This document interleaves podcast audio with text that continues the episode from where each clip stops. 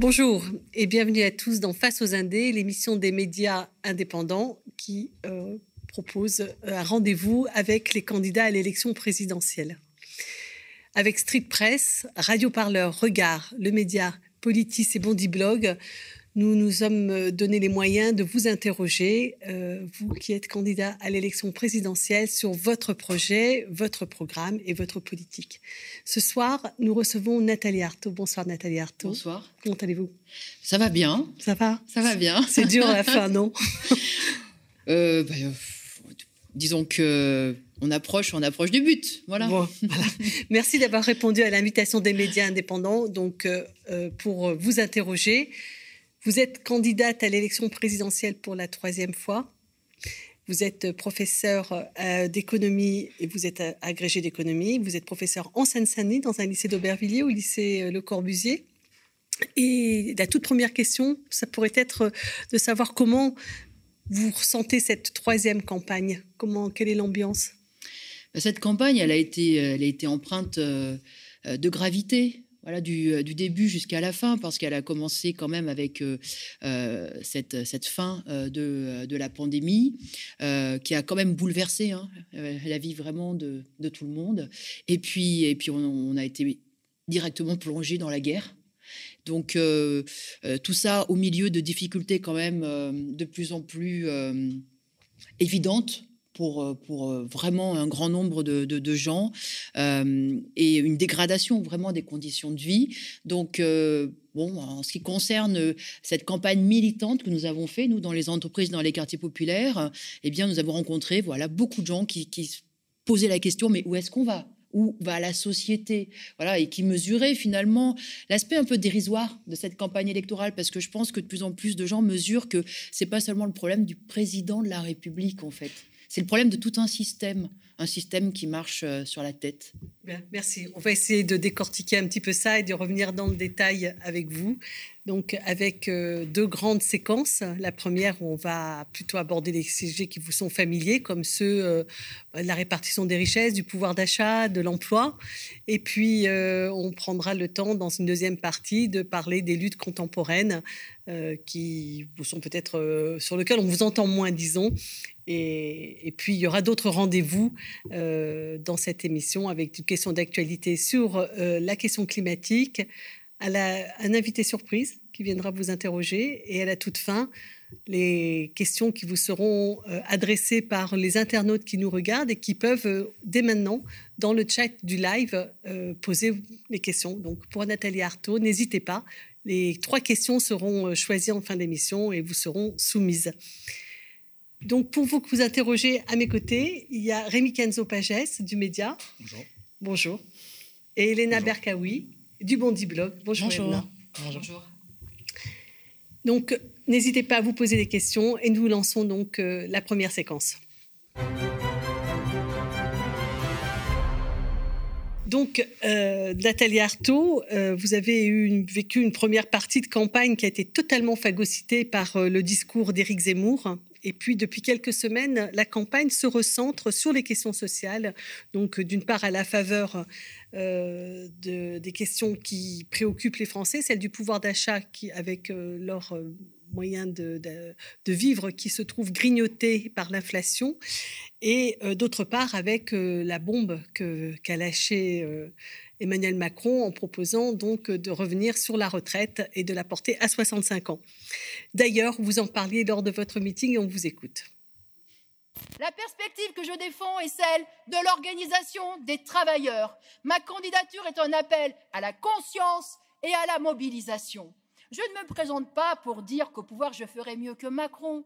Je me présente pour dire que les travailleurs doivent viser le renversement de la grande bourgeoisie et de son État. Ils doivent viser l'instauration de leur propre pouvoir, pas seulement pour assurer la retraite à 60 ans ou un meilleur salaire, mais pour changer toute la société. Alors, Nathalie Arthaud, euh, dans votre programme, on a, on a pu lire que vous revendiquez, euh, que vous demandez un SMIC à 2000 euros net. C'est beaucoup plus que euh, les autres candidats, notamment les autres candidats de gauche, par exemple, plus que ce que demande l'Union populaire de Jean-Luc Mélenchon. Mais vous, à la différence de Jean-Luc Mélenchon, vous portez une autre candidature, une, candidature que vous revendiquez comme révolutionnaire. Alors, la question que je vous pose, est évidemment, bien sûr, c'est un sujet très important, la question euh, du SMIC. Ça va changer euh, la vie de beaucoup de gens hein, de, le relever à 2000 euros, mais est-ce que c'est ce qu'on attend d'un parti révolutionnaire euh, qu'il vienne aux élections avec ce type de revendications, qui viennent nous parler de, de l'augmentation du salaire, du SMIC, avec des revendications qu'on pourrait qualifier même de syndicales ou d'économistes? Alors, vous aurez remarqué que je n'ai pas promis un SMIC à 2000 euros. J'ai dit que c'était un objectif légitime, un objectif de lutte qui était tout à fait légitime.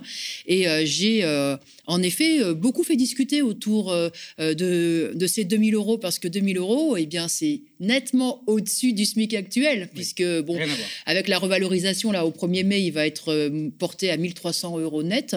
Donc évidemment, ça fait un gros, un gros écart. J'ai en tête que Jean-Luc Mélenchon propose 1400 euros net. Hein, alors pourquoi 2000 euros? C'est pas pour faire euh, euh, Monsieur Plus hein, ou Madame, Plus. c'est pas, c'était absolument pas ça. Mais c'est parce que justement, euh, ben moi, je me place du point de vue des besoins, voilà, des besoins et des intérêts du monde du travail. Moi, je raisonne pas et j'appelle ceux qui m'écoutent là ce soir à ne pas raisonner en fonction de ce que le patronat est prêt à nous laisser pour vivre. Hmm. Parce que si on raisonne comme ça, on se condamne à être euh, les éternels sacrifiés. C'est ça la réalité. Parce que pour le patronat, dès qu'on revendique une augmentation de salaire, de toute façon, c'est pas réaliste. Ce n'est pas possible, d'accord? Donc, euh, il faut pas qu'on raisonne en fonction de ce que eux sont prêts de, de nous lâcher. On doit raisonner en fonction de nos besoins. Et on doit se dire, c'est là que, oui, le caractère révolutionnaire de ma politique et de ce que je porte euh, ressort. On doit se dire que finalement, ce sont, c'est la société qui devrait être organisée d'abord et avant tout pour répondre à nos besoins. Hmm. Donc nos besoins, nos besoins et organisons la société pour qu'elle y réponde. Oui, mais on peut faire, euh, on peut arracher euh, des, des, des, augmentations de salaire sans forcément faire la révolution. On peut tout à fait l'arracher dans le cadre du système capitaliste. Euh, est-ce qu'on fait vraiment la révolution en revendiquant des augmentations de salaire? Vous, vous, parlez de revoir le mode de production capitaliste, mais c'est peut-être là en réalité le vrai sujet sur lequel on vous attend je pense qu'on peut. Je pense que, euh, quelle que soit euh, euh, la lutte, y compris avec des objectifs parfois limités, elle porte en germe la possibilité de s'étendre, de faire tache d'huile, de se généraliser et d'aller beaucoup plus loin et d'aller, je l'espère en tout cas, jusqu'à contester en effet le pouvoir de la classe capitaliste. d'ailleurs, je l'ai redit dans un de mes meetings. je pense que le premier gréviste de 1936 le premier qui a fait grève, ou qui était très très loin de se dire qu'il était en train de lancer une grève générale. Une grève générale qui allait finir par quoi? Par euh, euh, euh, permettre l'instauration des congés payés. Il ne l'imaginait même pas, vous voyez, tout ce, que, tout ce qui allait s'en suivre. Donc voilà, moi je pense que toutes les luttes, elles portent en germe cette possibilité de transformation de la société, à condition, encore une fois, que, eh bien, il y ait cette perspective vivante. Et, et vous savez que moi, effectivement, c'est vraiment... C'est pas tellement les 2000 euros qui sont importants. C'est le raisonnement qu'il y a derrière. C'est de dire, en effet, les femmes et les hommes qui font tout dans cette société doivent dire nos intérêts d'abord. Voilà. Et on organise la société en fonction de nous. Et euh, d'ailleurs, si on nous dit qu'il n'y a pas d'argent pour réaliser ces 2000 euros, qu'est-ce qu'il faut faire? Eh bien, il faut aller ouvrir les comptes, euh, les comptabilités. Il faut l'abolition du secret euh, des affaires parce que tout ça va de pair pour moi.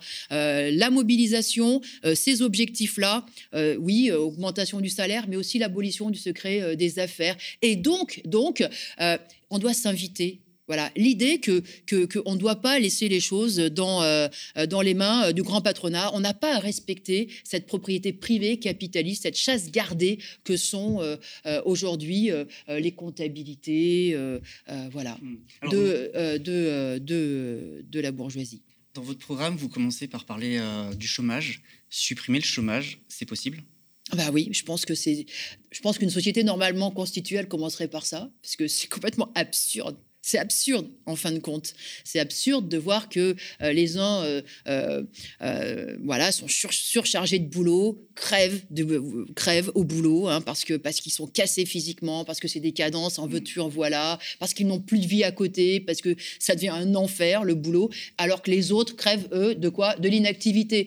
Il n'y a que le capitalisme hein, qui peut avancer, inventer une absurdité comme ça, parce que oui, en effet, bah, le capitaliste, c'est ça, hein, c'est on réduit au maximum maximum euh, la masse salariale pour augmenter ses Mm. profits. Mais- mais- Donc mais il y a une logique, si vous voulez, pour le capitalisme. hein, euh, ce chômage de masse, il a une logique, il a une explication. Mais dans une société normalement constituée, il n'y en a pas. Donc en effet, euh, ça serait quelque chose de très simple. Et moi, ça, je, je l'ai défendu dans, dans- dans la campagne. hein, euh, imagine, imaginons que les travailleurs puissent diriger les entreprises. Et bah, la première des choses, je pense, c'est qu'ils se rassembleraient pour... Euh, Vous parlez du contrôle ouvrier sur les entreprises. S'ils dirigeaient les entreprises, eh bien, ils se réuniraient. Une des premières des choses, c'est qu'ils chercheraient à répartir le travail, les tâches à réaliser. On arrêterait avec euh, un, un secteur qui euh, chôme euh, au chômage partiel ou avec une usine qui, en effet, est, est- est- est à l'arrêt. Voilà, on répartirait la charge de travail. C'est-à-dire que la question du chômage, elle est intimement liée à la question de la répartition du travail. Bah, bien sûr, bah, bien sûr. Le temps de travail et aussi la retraite. Bien sûr, on répartit le travail entre tous jusqu'à ce qu'il y ait zéro chômeur. C'est ça l'idée. C'est ça l'idée. Alors moi, je ne vais pas vous dire que c'est 32 heures, c'est peut-être euh, 25 heures par semaine pour que tout le monde, hein, euh, finalement, euh, participe à, euh, à la vie productive et prenne, prenne, prenne sa part de travail. Mais moi, c'est comme ça que j'imagine les choses. C'est-à-dire qu'avec une mobilisation, enfin, moi, je, me vois très bien au lycée, en assemblée générale, en train de discuter avec les collègues hein, de combien il faut de profs supplémentaires pour mettre toutes les classes à 24, combien il faut d'aide d'aide pour, pour, pour les élèves, combien il faut. Bah, D'abord, il faudrait une infirmière, enfin, il en faudrait deux en réalité, il faudrait euh, plus de CPE, etc. etc. Vous venez de me dire, ça peut être 25 heures. Comment vous déterminez ça? Eh bien, on, on répa- ju- pour, pour moi, le critère, c'est pas le nombre d'heures. Mon Mm. critère, c'est zéro chômeur. L'objectif, c'est zéro chômeur. Que tout le monde puisse effectivement bah, dépend, euh, prendre sa part du nombre de la population. et vivre. de... Oui, oui, et ça, et ça dépend bien sûr du boulot qu'il y a à faire, du boulot que qu'on qu'on se fixe, des tâches que nous nous fixons. Mais, mais en tout cas, voilà, moi je pense que la société, elle devrait être organisée comme ça. Et euh, ça, c'est une question euh, bah, de qui dirige en fait la société. C'est une Mhm. question hautement, euh, en effet, euh, euh, là, euh, révolutionnaire en l'occurrence. Ouais, en ce moment, on parle, d'avant- on parle pas mal de la retraite. Aussi parce qu'on a un président euh, sortant, dont l'une des propositions, en tout cas celle qui a été la plus vocale, celle qui a le plus imprimé, je pense, est celle du report de l'âge légal du départ à la retraite à 65 ans. J'ai eu peur. Donc il dit que c'est pour effacer, euh, enfin c'est pour euh, éponger la dette Covid. Ça pose la question de notre rapport au travail, encore une fois. Euh, on rappelle quand même qu'à l'âge lé- légal de départ à la retraite, qui est actuellement à 62 ans, un quart des plus pauvres sont déjà morts. Euh, Qu'est-ce que vous pensez, vous, de...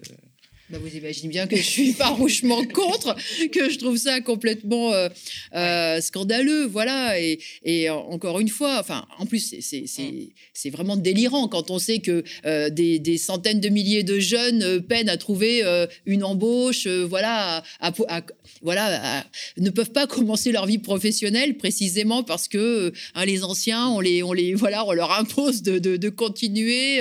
bon, donc moi, je trouve que c'est scandaleux. Je trouve que c'est euh, Cela dit aussi quelque chose peut-être de notre société, parce que là, vous venez de dire, euh, il y a les plus jeunes qui galèrent à rentrer sur le marché du travail, alors que les anciens, ils peinent, ils veulent partir, en fait, ils veulent, Oui, ils euh, veulent pouvoir se reposer. Euh, finalement, on a là euh, peut-être deux visions qui s'affrontent sur la question des retraites, qu'on est vraiment un peu l'illustration, c'est-à-dire une vision qui finalement veut nous faire travailler jusqu'au bout, nous, nous essorer, et peut-être une vision qui place peut-être plus l'humain au centre, en se disant que finalement le travail allait peut-être au service de, de la société, des humains. C'est ces deux visions des choses qui s'affrontent aujourd'hui Bah, écoutez, c'est le capitalisme. Franchement, voilà, c'est le marché. Qu'est-ce que vous voulez C'est ça le capitalisme, c'est l'exploitation. On presse les gens comme des citrons. hein, euh, euh, on, est prêt, en effet, à les casser. euh, et ça, c'est quand même toute l'histoire du capitalisme. Et encore une fois, l'armée de réserve hein, que constituent Mm. les chômeurs, ça leur sert les pa- aux patrons. Ça leur sert. C'est une pression permanente hein, pour que ceux qui sont au boulot euh, bah, travaillent plus, acceptent la discipline, acceptent toutes les conditions posées par le patron. Donc voilà, moi, sur, sur la question des, des retraites, en plus, quand, on, quand il nous explique qu'on n'a pas les moyens, mais je, je trouve ça, mais c'est un mensonge éhonté. C'est Mhm. incroyable de dire un, un truc pareil. Parce que tout simplement, la société, elle est bien plus riche qu'il y a 40 ans qu'il y a 40 ans. Alors comment est-ce possible hein, qu'on ne puisse pas payer les retraites alors qu'on le faisait il y a 40 ans, quand on partait à 60 ans avec 37 annuités et demie euh, de cotisation C'est quand même bien que ce pognon, il est confisqué par une minorité. Donc le problème, c'est encore une fois qui, qui contrôle l'économie, qui, qui accapare les richesses de cette société? Après, il nous explique que voilà, il y a un problème d'actifs, d'inactifs, mais, mais ça, c'est pareil. Ça ne, ça ne marche pas. C'est pas vrai. Il y a, il y a un truc qui s'appelle la productivité. La productivité Aujourd'hui, deux actifs, ils produisent ce que produisaient, je sais pas, cinq ou six actifs il y a, il y a 20 ans. C'est ça la réalité. Donc, actuellement, on est... Vas-y, vas-y. et actuellement, on est aussi dans un contexte qui est très compliqué parce que on, a, euh, est face à une flambée des prix du carburant euh, qui a encore euh, été aggravée avec la guerre en Ukraine, à une inflation. Qu'est-ce que vous dites aux personnes qui aujourd'hui doivent choisir entre remplir leur frigo et faire le plein? Je, je, leur dis que voilà, là, c'est une question de, rapport de force, parce que tant qu'on les laisse euh, diriger, tant qu'on les laisse aux manettes, quand on laisse ces spéculateurs hein, faire, parce que c'est la spéculation, hein, beaucoup, euh, le prix euh, de du, la, flambée des prix du pétrole, c'est beaucoup de la, spéculation. Tant qu'on les laisse faire, bah, ils sont prêts, oui, à nous affamer. C'est ça la réalité. Donc il ne faut pas les laisser faire, mais c'est une question de lutte collective, tout ça. Et oui, il faut qu'on se batte sur les salaires. Il faut qu'on se batte pour des augmentations de salaires. Il faut qu'on se batte pour une vieille revendication du mouvement ouvrier, c'était l'échelle mobile des salaires. Alors l'échelle mobile des salaires, ça veut dire quelque chose d'assez simple. Hein. C'est que dès qu'on voit que les prix augmentent, et eh ben, le salaire, la pension de retraite et la location augmentent au même rythme, exactement au, même rythme. Euh, Donc voilà, augmentation de salaire et pas des miettes, 300, 400, 500 euros. Moi, j'ai passé ma campagne à, à dénoncer la politique de l'aumône, hein, un petit chèque par-ci, euh, euh, une petite aide par-là. Mais qu'est-ce que c'est que ça? Qu'est-ce que c'est que ça? Voilà, on devrait tout ça. Enfin, euh, oui, en tout cas, moi, ça me révolte, et je pense que ça en révolte un certain nombre. Donc à partir de là, bah, il faut dire, bah, voilà, il faut, qu'on, il faut que nous, nous, on mette notre poids dans la balance, qu'on se fasse respecter. Et ça va dépendre des luttes. Il n'y a que ça dans cette société. Quand on appartient au monde du travail, pour être respecté, il faut se battre. Vous, vous parlez des luttes, mais bon, là, on est dans un contexte quand même très particulier, l'inflation. Euh, voilà, on, sait, il y a eu les manifestations récemment, même pour demander justement d'en parler de l'augmentation euh, des salaires. On a parlé des retraites. Euh, vous avez dit, hein, en parlant des retraites d'ailleurs, la question de l'improductivité, de la productivité, ça, peut, ça fait aussi un peu référence à ce qu'a dit Emmanuel Macron sur le RSA. Notamment, on peut, parler de tout ça, mais là, on, le sent avec cette campagne présidentielle. Peut-être que si euh, le président sortant, bah, il sort, mais il reste, euh, et qu'il est réélu euh, dans deux semaines, il y aura une offensive sociale qui, qui va arriver, quoi, à laquelle on peut se préparer sur la question des retraites, le RSA. Comment vous voyez la suite? Est-ce que vous observez une attaque généralisée qui se prépare aujourd'hui contre les travailleurs et les travailleuses? C'est évident, mais là où je ne suis pas d'accord avec vous, c'est que quel que soit le président élu, il y aura une offensive généralisée contre le monde du travail. C'est ça la réalité. Y compris si, euh, Cette offensive, passe, y compris si Jean-Luc Mélenchon passe, parce que l'offensive, ça sera l'offensive du, du, grand patronat, parce que Jean-Luc Mélenchon, il passe. Donc peu importe le programme. Jean-Luc Mélenchon passe. Vous croyez que euh, Peugeot disparaît? Euh, euh, la Société Générale, ses actionnaires, ça disparaît, Total n'existe plus, euh, tous ceux qui aujourd'hui nous font, nous, font la misère hein, sont les, profitent de la guerre, là, ils disparaissent. Ça, ça signifie, par exemple, que, si Jean-Luc Mélenchon passe demain, ça signifie qu'il il va devoir s'asseoir sur son programme et que il va devoir concilier avec le patronat, avec le MEDEF Ah ben il va concilier. D'ailleurs, il l'a déjà dit il va concilier, il est parti pour concilier, il est parti pour faire des négociations, pour voir avec eux ce qui sera possible, pas possible, etc. Et je veux dire que dès, si jamais il voulait leur imposer, mais voilà, quelque chose d'un peu significatif, bah, je peux vous dire qu'il faudrait des luttes pour qu'en réalité ça s'applique. Des luttes conséquentes, des, des, luttes fondamentales. Parce que, juste quand même, je veux revenir sur cette offensive patronale. Pour moi, elle est inscrite dans la situation, dans la situation d'une crise qui s'aggrave en fait, et qui s'aggrave en particulier avec la guerre en Ukraine. On n'a pas discuté, mais il faut quand même quand même réaliser que là, on passe dans une nouvelle période, en fait, parce que tout est en train de se tendre. Hein. Les marchés sont, toutes les cartes sont en train d'être rebattues. Les marchés là qui se ferment vers l'est, euh, et les profits et les, profits qui ne se feront plus et les rivalités entre euh, impérialistes et entre pays européens qui vont se tendre, la concurrence, elle va être encore plus féroce, encore plus féroce. Vous imaginez bien qu'il y a déjà tout un secteur là qui est en train de se fermer. Donc, ça va être une aggravation de la crise. Ces profits-là, ils vont chercher à les récupérer sur notre dos. Donc, bien sûr, c'est inscrit dans la situation. Ils vont être féroces demain. Les mêmes qui suppriment les emplois, Madame les mêmes seront féroces demain. vous nous dites qu'ils vont être féroces. Euh, on a le sentiment quand même que les questions sociales, elles, ont, elles sont présentes dans cette campagne comme peut-être elles ne l'ont jamais été. Enfin, moi, je n'ai pas le souvenir euh, de campagne dans lequel on discute à ce point des questions de salaire, de revenus, de retraite, etc. Est-ce que vous partagez cette impression? Et comment vous ressentez la, vos interlocuteurs, la population euh, face à ces enjeux où vous avez l'impression que personne ne le voit Non, mais ces questions, elles ont été très. Regardez, même Marine Le Pen. Elles ont été très. Oui, elles ont été très, mises en avant sur, euh, sur euh, la, la, dernière phase, en tout cas, de cette campagne. Oui. Au point que Marine Le Pen est devenue la candidate du pouvoir d'achat. Oui. N'est-ce pas? D'accord? Donc, moi, le problème, c'est pas qui parle de, euh, des salaires ou euh, euh, qui, qui, qui, qui, se présente. Elle est contrainte d'en parler. Ce que je veux dire, vous pourriez peut-être le voir comme une, comme une victoire et un rapport de force idéologique, non? C'est pas le fruit aussi des luttes de ces dernières années. Mais comment on en parle Mais comment on en parle? Si on en parle comme le Père Noël, votez pour moi et demain, hein, ça sera 1000 euros par-ci, 1000 euros par-ça, mm. hein, voilà, je, je, vais distribuer les cadeaux, mais c'est nul et non avenu. Mais c'est même une tromperie. C'est une tromperie incroyable incroyable. Et moi, c'est ça qui me révolte. Moi, je dois vous dire, quand j'entends Fabien Roussel me dire que demain, ça sera les jours heureux parce que euh, il pourrait arriver au pouvoir, ça me met en colère. Ça me met en colère. Il y a une guerre, il y a des gens qui souffrent. Il y a... Et qu'est-ce qu'il est en train de nous expliquer? Qu'il suffira de glisser le bulletin dans l'urne et tout ça, ça va. Voilà, il va y avoir un miracle. On va retourner au boulot. Euh, on n'aura plus euh, le même patron, le même chef, etc. Mais qu'est-ce que c'est que cette histoire? Donc, moi, ce que, ce que je veux dire, c'est que c'est très bien de parler du pouvoir d'achat. C'est très bien de dire qu'il faut augmenter les salaires l'état Mais si on ne dit pas qu'il va falloir les contraindre, si on ne dit pas qu'il va falloir une pression, qu'il va falloir se faire craindre pour les arracher, ces augmentations de salaire, c'est nul et non mais justement, est-ce que est-ce que c'est pas aujourd'hui on a si on a Marine Le Pen par exemple qui parle de pouvoir d'achat, est-ce que c'est pas le fruit par exemple du mouvement des gilets jaunes euh, Enfin, on est la première élection présidentielle à suivre euh, le, mouvement qui a eu euh, il y a quelques années, et qui est quand même un mouvement historique en France. On peut parler de la réforme des retraites qui a aussi mobilisé comme comme on n'avait pas mobilisé depuis très longtemps, est-ce que c'est pas aussi le fruit de tout ce rapport de force aujourd'hui et qu'ils ne sont pas contraints finalement à en parler? Parce que euh, dans la société il y a une que ces débats mais non c'est pas une victoire politique que ces débats aient lieu c'est pas une victoire politique. Mais la victoire politique c'est quand on l'aura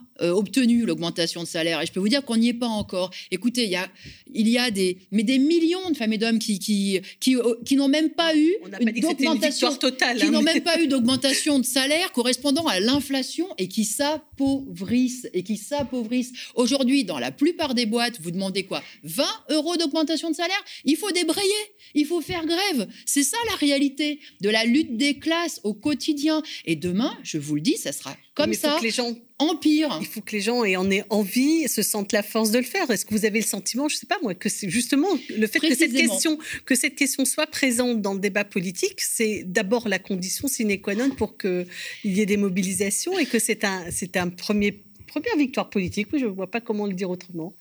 Le fait que ce ah, soit bah, présent. Non, mais le fait que ça soit là, que vous puissiez vous exprimer sans être, sans apparaître comme euh, étrangère au débat. Vous êtes dans le débat. Non, mais attendez le problème de, des salaires et des pensions de retraite se pose pour des millions de femmes et d'hommes. Il est évident, il est évident, n'importe qui explique qu'aujourd'hui, il y a des femmes qui, et des hommes qui doivent choisir entre faire leur plein d'essence et se chauffer. C'est tellement, c'est la vie, c'est ça. Donc forcément, euh, son, discours résonne, mais, parce que c'est la, la, réalité de la situation vécue. Euh, et puis par ailleurs, on est en, campagne électorale. Hein, on va aller chercher à appâter l'électeur avec la belle petite mesure. Hein, et ça, Le Pen, mais même Pécresse, elle parle d'augmenter les salaires. Mais, tout le monde, même Zemmour, ils parlent tous d'augmenter les salaires. Alors d'ailleurs, ils expliquent que c'est en baissant les cotisations sociales, c'est-à-dire qu'en fait, on est mm. censé se payer nos propres augmentations de salaire, en résumé. Hein. Mais ils en parlent tous. Donc non, la, question que vous avez posée, et c'est la, bonne question, c'est est-ce que ça peut conforter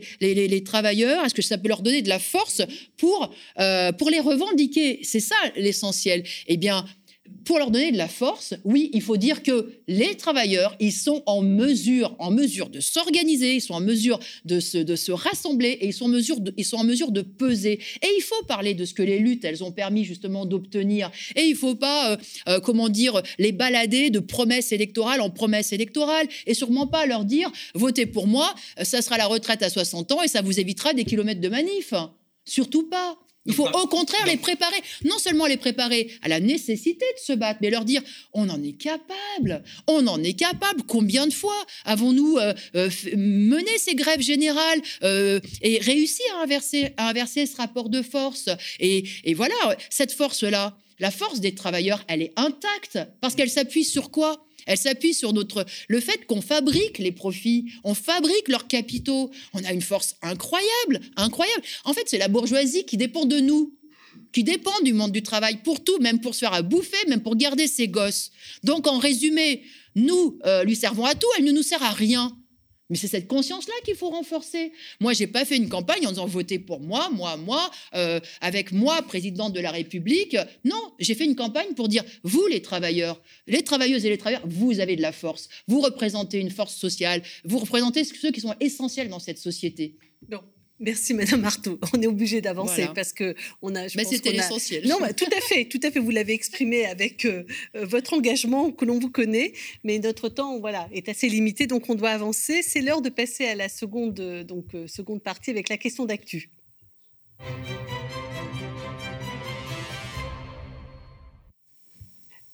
Lundi 4 avril, donc euh, il y a moins d'une semaine, le GIEC a rendu un nouveau rapport dans lequel, une fois encore, il parle de l'urgence à faire des choix et à agir pour garder la Terre vivable. Rémi, Rémi Nathalie Arthaud, euh, le GIEC nous dit qu'on a trois ans, trois ans euh, pour agir, trois ans pour garder une planète vivable, trois ans pour stabiliser le pic d'émissions de gaz à effet de serre si nous voulons réussir à limiter le réchauffement à plus 1,5 degré par rapport à l'ère pré-industrielle. Ça, c'est ce que nous écrit euh, le GIEC dans son dernier rapport, celui du groupe 3 qui vient euh, de sortir. Ils nous disent finalement que les émissions mondiales euh, doivent, culminer, culminer avant 2025 et être réduites de 43% d'ici 2030. Ça signifie que nous n'avons pas trois ans, enfin nous avons donc que trois ans, mais pas trois ans pour agir, trois ans dans lesquels on doit agir dès maintenant. Et donc la question que j'ai envie de vous poser, Nathalie Arthaud, nous n'avons pas le temps d'attendre la révolution, peut-être? Alors, euh, qu'est-ce qu'on va faire? On va glisser un petit bulletin dans l'urne Hein et puis euh, on va laisser euh, les, les manettes à, Total, hein, qui continue de faire ses projets là d'exploitation pétrolière. On laisse ArcelorMittal faire ce qu'il veut. ArcelorMittal, vous savez, à Dunkerque, là, c'est 25% d'émissions de gaz à effet de serre industriels. Vous vous rendez compte? Une entreprise ArcelorMittal, 25% des émissions industrielles à elle seule. Eh bien, moi, je me dis que face à l'urgence, ben, on devrait l'exproprier. ArcelorMittal devrait être exproprié depuis fort longtemps et ça devrait être géré, ça, de façon collective. Mais voilà une mesure d'urgence et une mesure en l'occurrence radicale et qui servirait à quelque chose. Parce que là, on aurait un levier. Parce qu'aujourd'hui, qu'est-ce que vous voulez que je vous dise? Mis à part que je vais rentrer à pied ou en vélo euh, et, que je vais, mm. je vais rentrer chez moi. Et que oui, moi, euh, je fais déjà attention à mon électricité, mais comme beaucoup de pauvres, hein, vous savez, les pauvres, il n'y a pas de problème, ils sont hyper écolos. Eux. Euh, ils sont déjà pile, pile dans, le, dans les préconisations du GIEC. Le GIEC, on parle, il dit 10% des plus riches sont responsables de 36 à 45% des émissions de gaz à effet de serre. Ça signifie qu'il y a une, inégalité face au réchauffement climatique. C'est d'autant plus injuste, mais le problème, c'est qu'on en est là. Aujourd'hui, qu'est-ce qu'on fait? Je veux dire, voilà, vous, Demain, on n'a pas un gouvernement qui va aller exproprier ArcelorMittal. Eh ben, c'est ça le problème. Euh, eh ben, je vais vous dire que c'est ça le problème. C'est ça le problème. Et c'est que cette perspective-là, il bah, faut la défendre. Parce que si on ne la défend pas, on a cette discussion dans un an, dans deux ans et dans trois ans, quand ça sera trop tard. Le problème, c'est qu'il faut défendre cette perspective-là. vous, euh, le, camp des travailleurs, le camp des luttes sociales, est-ce que demain, ça signifie que euh, l'élection présidentielle se termine, vous allez construire un nouveau rapport de force, vous allez mobiliser de nouvelles luttes pour le climat, vous allez en faire une priorité pour dire aujourd'hui, on n'a plus le temps d'attendre trois ans.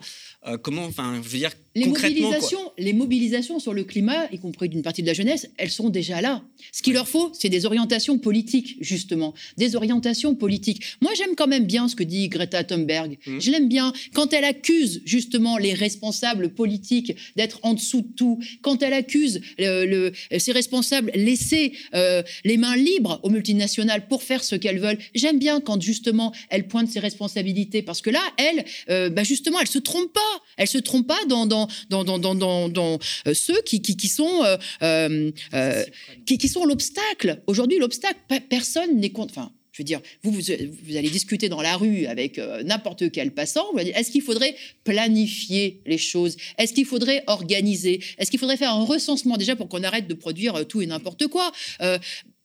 Mais ils vous diront oui, ils vous diront oui. On est pour, on est pour euh, euh, planifier, rationaliser, arrêter ce, cette gabegie, etc. Mais ça veut dire qu'il faut qu'on exproprie. Oui, oui, parce que vous dites parler de planification écologique, c'est bien, mais pas sans parler euh, de la propriété privée.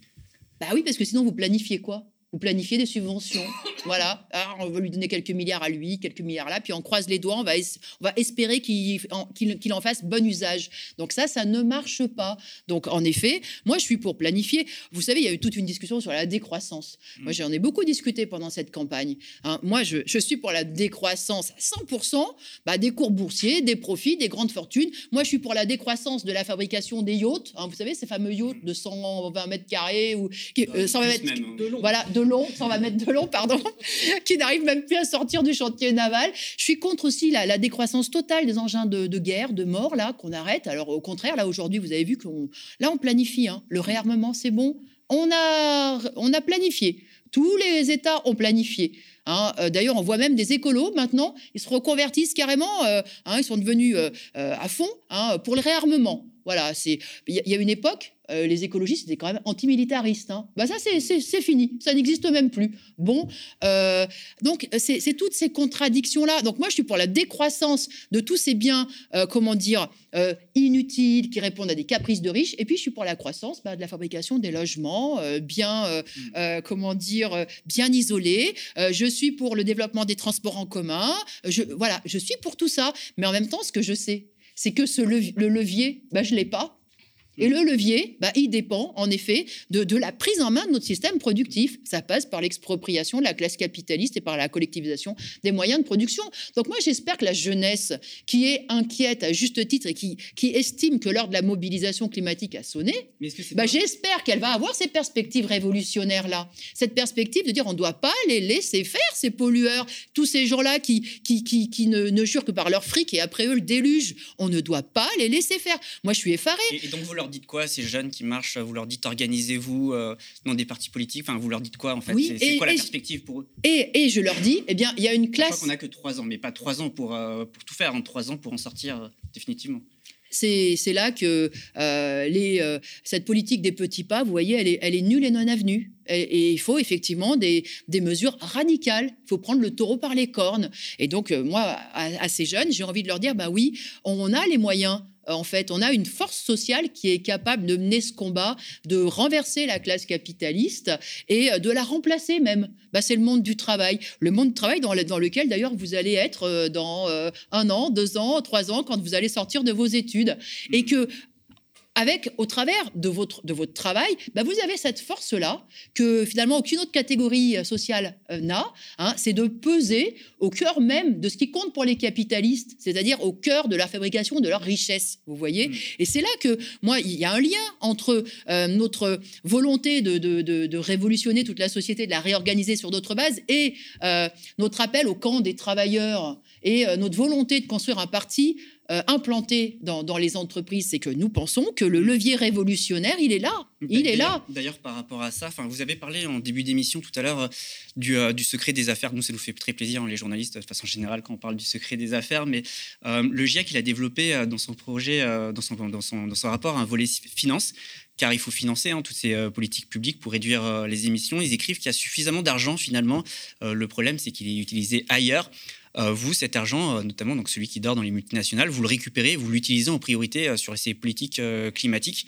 Mais le problème, c'est qu'il bah, faut savoir où est cet argent, justement. En expropriant les multinationales, on récupère tout cet hmm. argent-là. Moi, je suis horrifiée de me dire que c'est Total qui est en train de, de, de, choisir les investissements de demain et sur les dix prochaines années. C'est Total, vous vous rendez compte? Total. On fait confiance en Total? On pense que Total va, va faire les bons investissements, va orienter la recherche là où il le faut.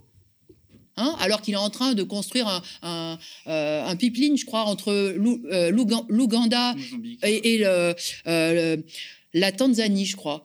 et, qui, voilà, qui, qui, est, enfin, c'est voilà, exactement ce qu'il ne faut pas faire, quoi. exactement. plusieurs réserves. Et combien d'argent?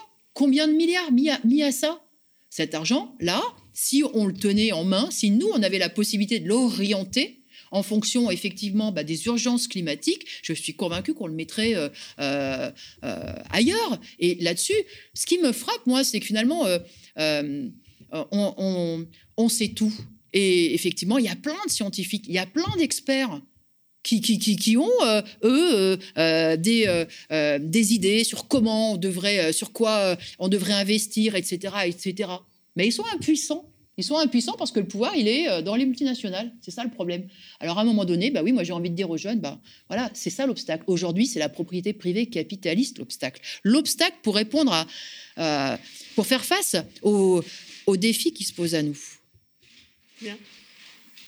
Merci Nathalie Artaud. On va passer à notre deuxième grande euh, thématique de la soirée, des luttes sociales aux luttes démocratiques.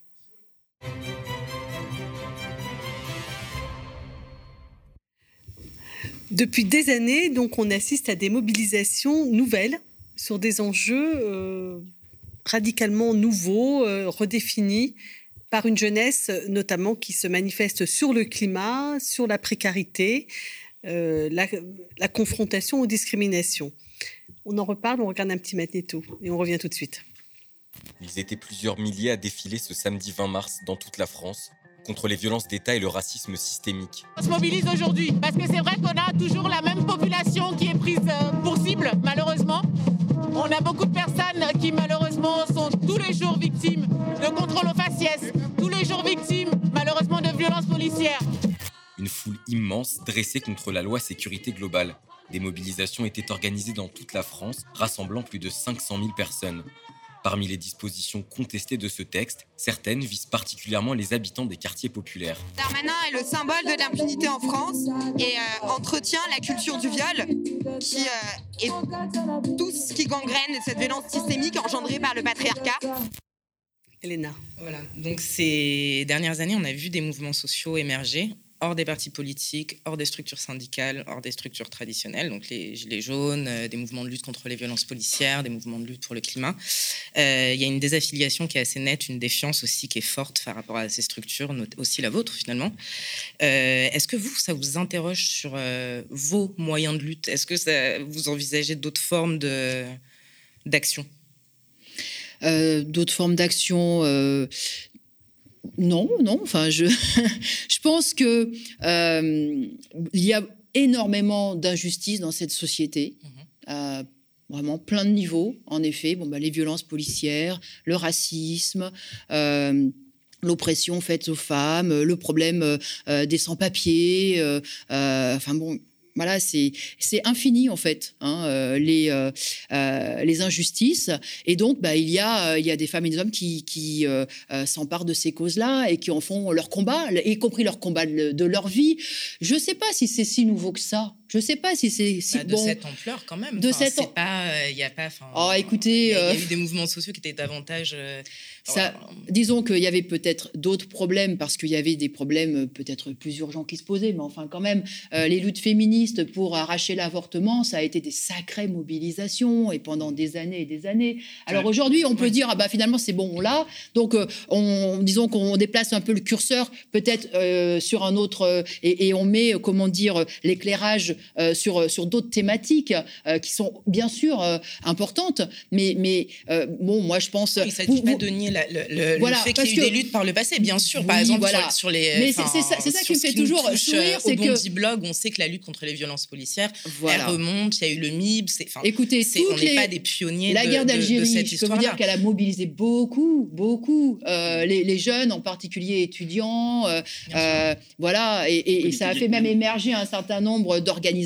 syndicales, etc., et qui Ouais. s'emparaient Ouais, du là, problème du racisme, des ratonnades, euh, etc. Il y a un rejet très net, justement, d'être affilié à des structures traditionnelles. Ça, c'est un truc qui, quand même, apparaît Peut- assez oui, nouveau. alors c'est c'est possible, c'est possible. Et il y a même eu une époque où il y a eu une théorisation dans les partis politiques eux-mêmes qu'il fallait plus de partis.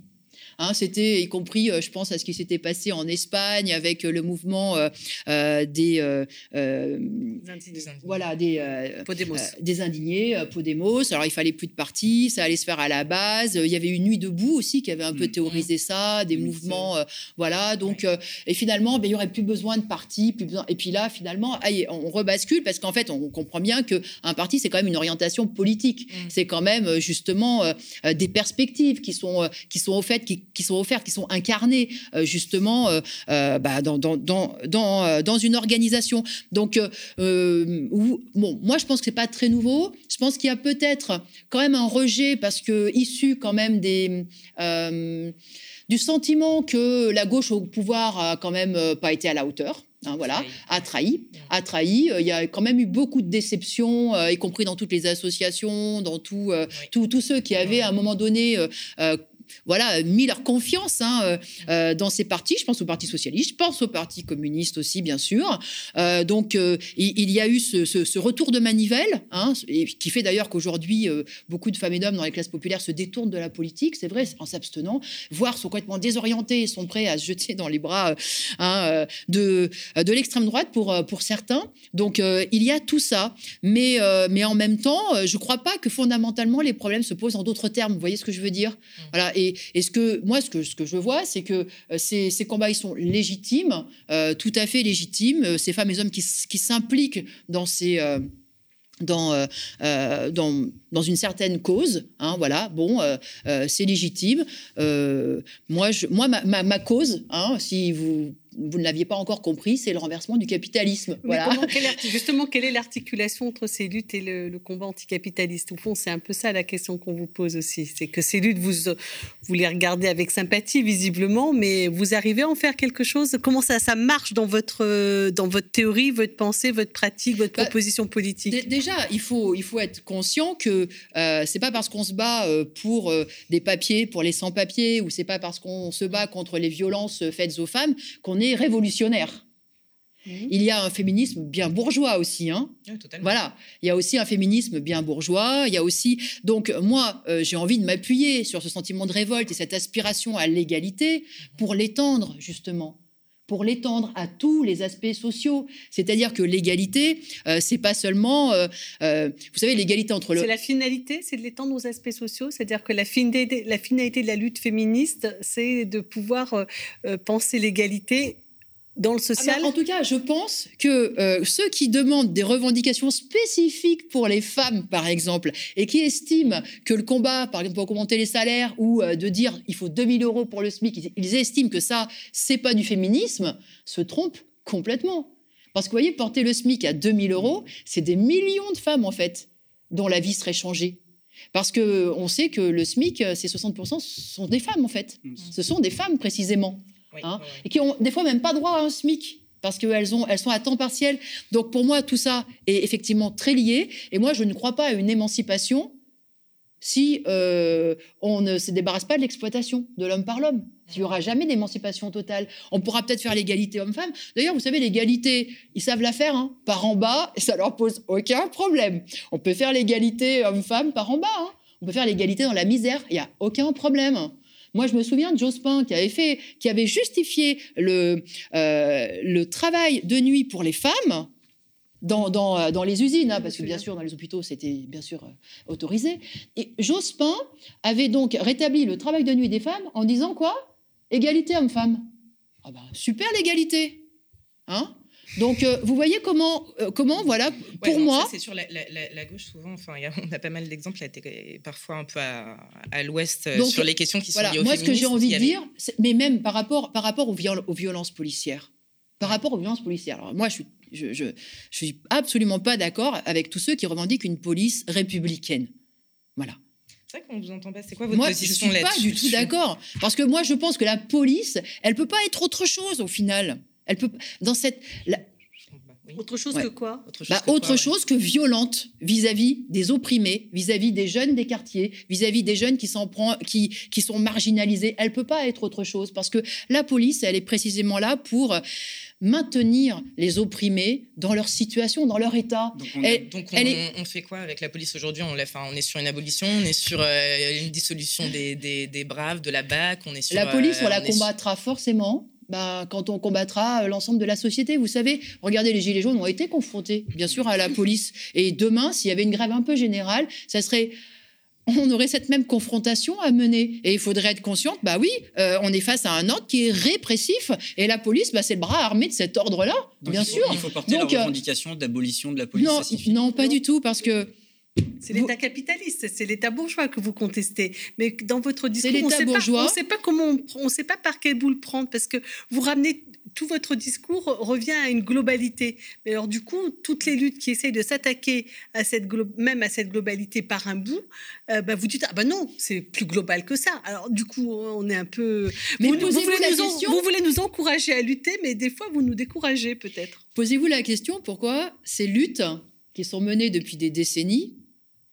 Finalement, n'aboutissent pas. Bah, elles ont abouti sur le sur l'avortement. En partie parce que vous savez comme moi que malheureusement le droit existe sur le papier, mais dans la réalité, eh bien c'est des fois bien difficile parce que bah il manque euh, les centres euh, d'IVG, parce que les plannings familiaux ont fermé, parce qu'il n'y a plus. On peut dire la, euh, voilà. on peut Donc, dire la euh, même chose pour toutes les même luttes sur sociales, l'avortement. Oui, justement, on peut dire la même chose pour toutes les luttes sociales tant qu'on ne va pas jusqu'au bout de ces luttes sociales, c'est-à-dire tant qu'on ne va pas jusqu'à leur prendre le pouvoir, parce qu'à partir du moment où on leur laisse ne serait-ce qu'un petit espace de pouvoir, à partir de là, bah, bien sûr que euh, le balancier re- voilà, repart dans l'autre sens, il l'utilise. Donc euh, moi, ces luttes-là, et moi je suis frappée par rapport au féminisme, comment on fait du surplace hein? Et on fait du surplace précisément parce que euh, a, pas parce que parce que les femmes eh ben restent confrontées euh, aux boulots les plus les plus durs, les plus exploités, euh, les plus mal payés et que tout ça ça, freine considérablement leur euh, leur possibilité, leur capacité de se faire respecter, y compris dans leur entourage, y compris vis-à-vis de leur mari. Ça, les- ça les prive de, de, la possibilité d'être indépendante, d'être indépendante. Et euh, euh, ça les rend prisonnières parfois, oui, aussi, euh, de, bah, d'un mari violent, euh, d'un con- d'un d'un conjoint violent. Donc pour moi, oui, il y a un lien. Il y a un lien entre ce surplace-là et le fait que justement, si vous voulez, c'est un peu comme, bah, on attend un plafond de verre en quelque sorte. Si on fait pas sauter hein, cette chape de plomb de, de l'exploitation. euh, euh, et euh, bah, de, de- de- des inégalités qui l'accompagnent, de la marginalisation, de l'isolement, de, l'é- de, de, de l'émiettement. Sur le, féminisme, justement, on a, comme, je disais tout à l'heure, la gauche est un peu à passer à, côté. Il y a un livre qui est très intéressant de Silvia Federici, qui s'appelle Le capitalisme patriarcal, et où elle pointe le fait que Marx est largement passé à côté de la dimension patriarcale euh, du capitalisme.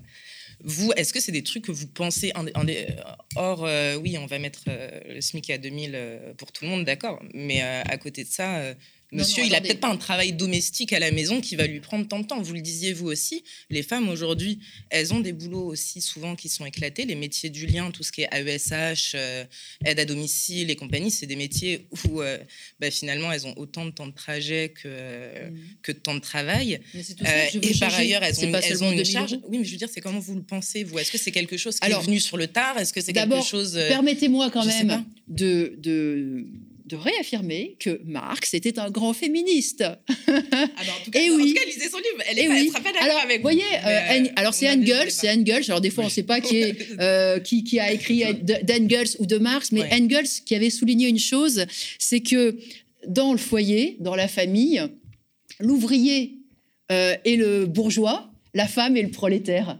Et je pense que c'est d'ailleurs Flora Tristan s'est inspirée de ça quand elle expliquait que la femme était la prolétaire du Mm. prolétaire. Vous voyez? Et regardez tout le mouvement socialiste, les Clara Zetkin, le- les Rosa Luxembourg. Écoutez, un socialiste, un directement inspiré des idées marxistes, Bebel, a écrit un, un- un- un ouvrage fabuleux, La femme et le socialisme. Et moi, ce que je sais, c'est que dans toutes ces luttes, et vous savez, Marx, il a été un des premiers à souligner le rôle des communardes. Il avait même repris euh, un, extrait d'un- journaliste en expliquant, euh, en disant quelle terrible nation la France serait si elle était composée uniquement de femmes.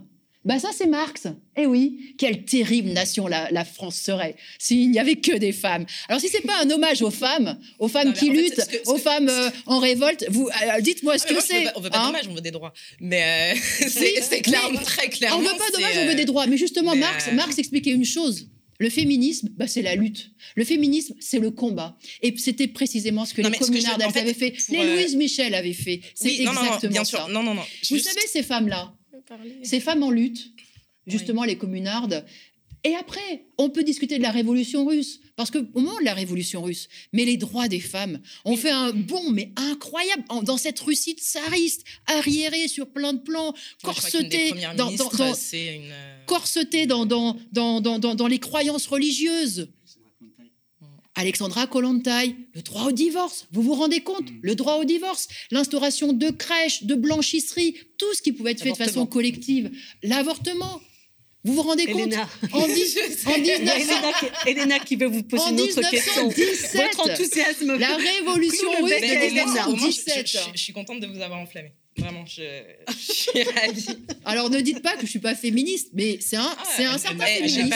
C'est ça. un certain féminisme, un féminisme de combat, c'est un féminisme en action et bon. pas dit euh, ça. Allez, je vous, je vous donc, propose euh, qu'on... donc on est d'accord sur le travail domestique, mais c'est mais c'est juste que moi je le vois pas dans votre euh, dans votre programme non plus. Mais voyez. parce que Enfin, moi, j'ai pas un euh, catalogue de promesses électorales. C'est avec ça. J'ai une perspective révolutionnaire. Non, mais c'est pas forcément un catalogue, mais c'est juste en parler quoi. Enfin, c'est juste. Alors, j'ai. Parce que, parce que ne serait-ce Comme qu'en dans parler, cette vous voyez, campagne. vous venez avec un discours Tout à fait. révolutionnaire en posant des sujets qui ne sont pas posés dans la Comme société. dans cette campagne, Le travail je, domestique, c'est pas posé dans cette présidentielle. je savais que dans cette campagne, j'allais avoir 10 minutes par-ci, 10 minutes par-là, et que Oui, j'allais concentrer, etc. Donc, j'ai écrit un livre. Un livre qui s'appelle Communiste, révolutionnaire, internationaliste, dans lequel j'ai un chapitre sur euh, le féminisme, sur l'éducation, sur un tas de sujets sur lesquels je ne suis jamais int- euh, int- interrogée parce que de toute façon, il n'y a jamais le temps. C'est bizarre d'ailleurs parce que vous êtes quand même le premier parti à avoir présenté même une candidate à l'élection présidentielle. Eh ben oui, eh ben C'est oui, vrai, voilà. C'est vrai. Et Mais c'est le des- féminisme en acte. Alors figurez-vous que les associations féministes, hein, qui sont tellement fières du bilan de la gauche hein, et de leurs promesses électorales qui, sont, qui, qui partent oser le féminisme, hein, nous a à regarder le programme, effectivement les promesses, notre catalogue de promesses électorales, a considéré qu'il était nul. Et je revendique le fait que nous, il y a zéro promesse électorale, et nous a classés dans, les organisations pas féministes. Hein. Bah, nous, le féminisme, c'est en acte. C'est en acte. Et le féminisme, je peux vous dire que c'est un combat de tous les jours. Et les femmes des, euh, des, euh, euh, des hôtels, hein, leur féminisme, bah, c'est le- leur grève pour augmenter leur salaire et pour conquérir leurs droits. Ça, c'est une lutte féministe. Allez, on passe à la rubrique Vous avez la parole et vous allez voir, on va pouvoir continuer un tout petit peu sur le même sujet. C'est une tradition dans Face aux Indés. On a donc un invité surprise et ce soir, Madame Artaud, on, vous propose de- d'entendre euh, Maram Kodé, qui est la coordinatrice politique de l'Inter-LGBT. Elle souhaite vous poser une question. Bonsoir à toutes et à tous. Madame Artaud, nous vous avions invité lors du débat qu'on organisait le 21 mars euh, pour les présidentielles sur les questions LGBT. Nous n'avons jamais obtenu de retour de votre part, euh, bien que vous ayez quand même eu le temps de répondre euh, aux questions euh, du podcast présidentiel sur euh, Spotify. Vous le savez peut-être, euh, l'association L'autre Cercle a collaboré avec l'IFOP en 2020 pour mener une enquête sur l'inclusion des personnes LGBT au travail. Et il en ressort qu'une personne LGBT sur quatre a été victime d'au moins une agression LGBT-phobe dans son organisation. Donc, Madame Artaud, quelles mesures proposerez-vous pour éradiquer les discriminations et violences envers les personnes LGBT dans le monde du travail? Allez. Bah, si euh, il y a alors bon euh, sur l'invitation, euh, moi je, je, je ne- je pense qu'on n'a pas eu le temps en fait de gérer. Bon, heureusement, elle répond qu'on on a répondu à un, questionnaire. Enfin bon, on a fait on a fait ce qu'on pouvait hein, dans cette période euh, où quand même on est un peu dans une lessiveuse, euh, voilà. Mais euh, euh, en ce qui concerne euh, ce qui peut se passer dans les entreprises ou dans les euh, euh, dans les organisations syndicales ou euh, ben, en effet on, ne peut pas accepter. On peut pas accepter ce, des comportements euh, euh, des des humiliations ou on peut pas l'accepter. Mais on doit faire le ménage entre nous. Voilà. C'est tout, c'est tout simple. Moi je pense pas qu'il faille recourir à des règlements ou aller voir la justice bourgeoise hein, en l'occurrence hein, ou demander à la police de faire. C'est à nous c'est à nous dans nos rapports entre militants entre femmes et hommes qui veulent se battre ensemble qui constituent, constituent un camp et bien de se respecter de se respecter et il faut être capable effectivement face à des comportements qui n'ont pas lieu d'être de dire là tu déconnes voilà à un camarade ou à euh, une collègue Vous avez des Voilà. règles dans votre parti, par exemple. Mais on n'a euh, pas enfin, besoin de règles on n'a pas avez besoin de règles. on n'a pas besoin de règles pour dire à quelqu'un qui parle mal à un autre, tu déconnes. Voilà, on n'a pas besoin de règles. C'est des Pas pré- de garde-fou. Pas de garde-fou. Mais vous savez, c'est Bah, je sais pas, il y a des... parce que vous croyez que d'écrire sur un papier petit 1, petit 2, petit 3, etc., c'est un garde-fou. Le meilleur, le meilleur garde-fou, Non. enfin, il y a- il y a des- le meilleur garde-fou, c'est la conscience. C'est la conscience politique. Et c'est la pression collective qu'on peut exercer. C'est ça le meilleur garde-fou. C'est pas euh, un règlement intérieur de je ne sais quoi. Voilà. Nous, on est communistes. On est communistes quand même. Désolée, mais il y a, y a enfin, les, les, histoires de, de violences sexuelles et sexistes, elles épargnent pas les milieux communistes. Oui, pas... justement, ce que je vous dis, c'est que si nous, on a connaissance, et ça nous est arrivé, d'avoir connaissance d'un euh, d'un camarade qui frappait, par exemple, euh, sa femme. Mhm. Bon, eh bien, euh, on est intervenu. On a été intervenu en disant bon ben là, il faut que tu choisisses. Il faut que tu choisisses. Et on a tout fait pour que, évidemment, cette... oui, il faut que tu choisisses entre soit tu es communiste, Soit tu es communiste, soit tu veux hein, construire une, nouvelle société, soit tu, euh, euh, tu euh, bah, d'abord, tu n'as plus rien à faire avec nous, hein, mhm. si, si, tu, si, si, si, ce genre de comportement, si tu. Donc en fait, vous l'avez, viré, du, vous viré du parti Oui, ça nous est arrivé. Ça nous est arrivé. Donc ce, cas-là spécifiquement, c'est-à-dire qu'aujourd'hui, votre règle, c'est si on a connaissance qu'un de nos membres commet des violences conjugales, il est exclu du parti. Ah oui, oui, bien sûr. Bien sûr. Bien sûr. Bien sûr. Mais euh, d'abord, c'est qu'est-ce qu'on peut faire pour euh, vis-à-vis euh, de sa compagne, vis-à-vis de sa femme, etc. Hein, c'est la première des choses. Mais bien sûr, soit on a une explication avec lui et il s'explique et il, il s'engage et enfin, vous voyez, il y a quand même. Mais sinon, oui, bien sûr, il a, si il, il a absolument pas sa place. Euh, S'il s'explique et il s'engage pu, à, pu, recommencer, il peut rentrer. Je, je comprends pas. C'est pour ça que c'est bien les écrits aussi, euh, parfois, pour cadrer Alors, les écoutez, vous savez, les, choses sont quand même assez compliquées. Hein, euh, parce que vous, vous pensez que, je sais pas, moi. il y, a une variété de situations. Bien sûr. Il y a une variété de situations. Vous avez peut-être connu même dans votre entourage quelqu'un, un ami, qui a donné une gifle parfois à sa, à sa copine. Ça vous est peut-être arrivé à vous aussi, je ne sais pas. Jamais. Ça ne vous est jamais arrivé. Bon, bah, vous n'avez pas eu ce problème à régler. Mais euh, voyez, si vous avez ce problème à régler, comment vous faites? Qu'est-ce que vous faites? Vous dites, bon, bah, toi, euh, hors de ma vue, c'est fini, etc., hein. etc. Mais non, mais c'est pareil, c'est pareil, c'est des relations justement de confiance, d'engagement mutuel, c'est pareil à mon avis. Donc, vous voyez, il y a des gradations dans tout ça, il y a des gradations. Et donc, euh, moi, je suis, voilà, je pense qu'il y a effectivement un tas de choses à faire, des pressions à faire, il y a, mais il y a des choses qu'on ne peut pas accepter. Il y a des choses qu'on ne peut pas accepter, en effet, très clairement. D'accord. Alors, pour revenir à la question qui vous était posée par Maram, donc, euh, du point de vue des discriminations euh, LGBT à l'intérieur de l'entreprise, euh, en gros, c'est les salariés à l'intérieur de l'entreprise qui le règlent entre eux ou enfin. Non, mais pas... attendez, aucune discrimination n'est acceptée dans l'entreprise. Normalement, c'est la loi, non? C'est la loi. Vous le respect de la loi, vous intervenez euh, de quelle manière euh Non, non, mais ce que votre, la réponse que vous nous avez faite tout à l'heure, c'était plutôt sur le collectif des travailleurs. Parce Donc, elle, a, excusez-moi, mais elle a posé cette question précise. Hein. Elle a dit dans des syndicats, c'est arrivé d'avoir. Voilà, donc j'ai répondu à sa par question. Par rapport à la question des syndicats et pas par rapport elle a parlé dans un syndicat, il y a eu un problème euh, de d'homophobie. Voilà. Donc, euh, c'est par rapport à ça. C'était par rapport à ça. Mais évidemment qu'aucune discrimination n'est acceptable. Voilà, aucune. Donc, on fait jouer la loi et la justice éventuellement, euh, malgré euh, qu'elle soit celle d'un État bourgeois. On la fait jouer, mais regardez, regardez comment on arrive à la faire jouer sur l'égalité entre les hommes et les femmes. Regardez comment l'entassement des lois sur l'égalité salariale entre les hommes et les femmes fonctionne. Hein, ça fonctionne pas. Donc, ça ne suffit pas de faire jouer la loi. Il faut bien plus que ça. En fait, c'est toujours pareil. Il faut se battre. Voilà, il faut se battre et imposer effectivement que les choses, elles fonctionnent autrement. Merci beaucoup pour cette séquence. Je voudrais qu'on passe maintenant aux questions de nos internautes, donc, qui ont été euh, réunies par notre collègue Irving Magie. Donc, euh, la première question qui nous est posée par euh, Lelouch Lampe Rouge, êtes-vous pour le travail libre et la suppression du rapport salarial? Ah bah oui. Pour moi, la fin de l'exploitation euh, de l'homme par l'homme, c'est la fin aussi du salariat c'est-à-dire de cette situation où euh, les uns euh, hein, doivent aller gagner leur vie hein, alors que les autres possèdent les moyens de production. C'est qu'on serait tous bah, à la même, voilà, au même niveau à devoir bah, participer, donner sa part à la, en effet, à la société. Donc pour moi, oui, c'est l'abolition du salariat. Merci. Est-ce que euh, comment répondriez-vous à la question de Slay Lord?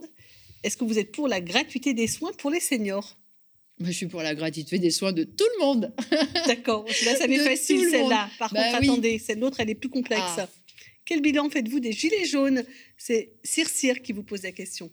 Mais moi, c'est j'ai eu l'occasion déjà beaucoup de, le dire, mais moi, ça m'a conforté dans ma conviction que, la capacité de révolte, elle, est intacte et, ça nous surprend toujours parce qu'y compris là, elle est venue de femmes et d'hommes qui étaient isolés, qui étaient euh, très éloignés des organisations politiques, syndicales, euh, qui parfois n'avaient jamais manifesté de leur vie. Mmh. Voilà, y compris qui étaient euh, à la retraite, enfin bon. Et, là, on les a vus bah, avoir l'envie de se battre, trouver des idées pour se rassembler et pour s'organiser. Enfin, moi, je trouve ça formidable. Mais voyez comment la capacité euh, des gens à, trouver des solutions quand ils sont décidés à se battre, enfin, c'est incroyable, moi, je trouve. Et simplement, ce mouvement des Gilets jaunes, eh bien, euh, il a. c'est, euh, comment dire, il n'a pas pu aller plus loin. Pourquoi? Parce que, euh, parce que cette contestation sociale, euh, elle n'est pas rentrée jusque dans les entreprises. Ça a été le mmh. problème. Et que finalement, tout était euh, centré sur Macron, etc. Mais le patronat, lui, il a senti, il a senti le vent du boulet, mais le boulet, il est passé loin. C'est ça le problème. il aurait fallu que cette contestation, elle s'invite aussi dans les entreprises et qu'on fasse valoir notre force à ce moment-là. Et là, là, il y aurait eu, je pense, de quoi vraiment inverser le rapport de force, faire basculer les choses. Merci Nathalie Artaud d'avoir consacré cette soirée donc à, cette discussion avec les médias indépendants, malgré le temps qui presse et la fatigue qui s'accumule. Qu'est-ce que vous allez faire la semaine prochaine?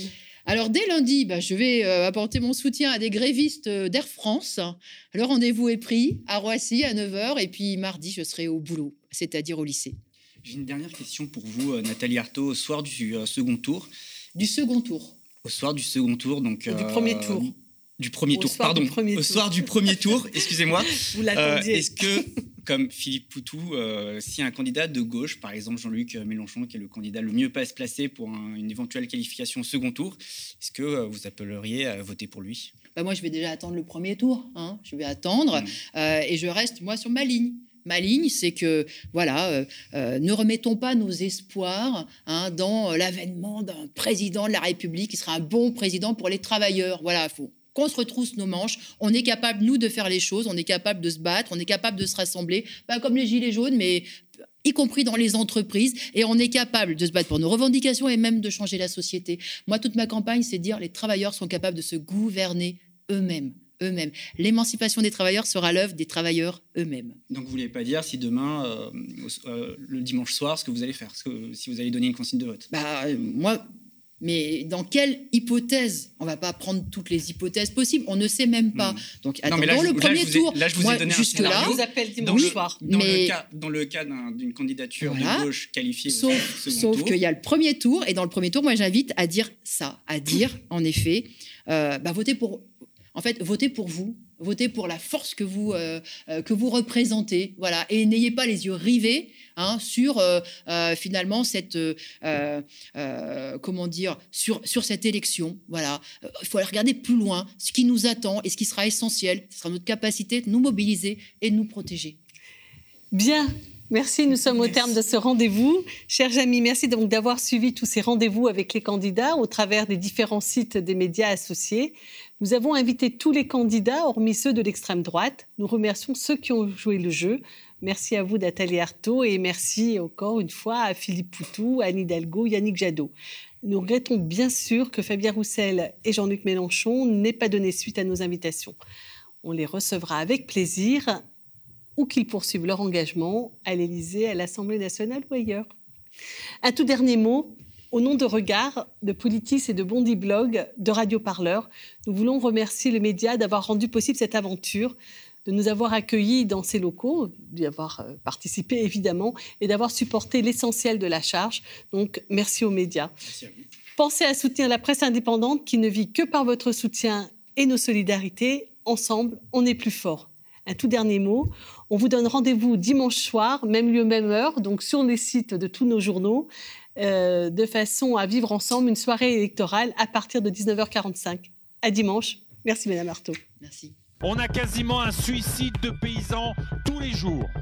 Je dis comme je le pense, hein. je trouve qu'il y a là-dedans beaucoup d'amateurisme. L'écœurement, de la frustration. Et quand il y a une élection, ben, on se dit, ben oui, on y va aussi parce que ça fait partie du combat. Pour défendre le pouvoir d'achat, c'est d'abord d'augmenter les salaires. Un SMIC à 1800 euros brut. Si les élections menaçaient l'ordre social existant, je peux vous dire du jour au lendemain, elle sera interdite. Nous allons lancer dès aujourd'hui un programme de nouveaux réacteurs nucléaires. 14 EPR. En avant, c'est la fête.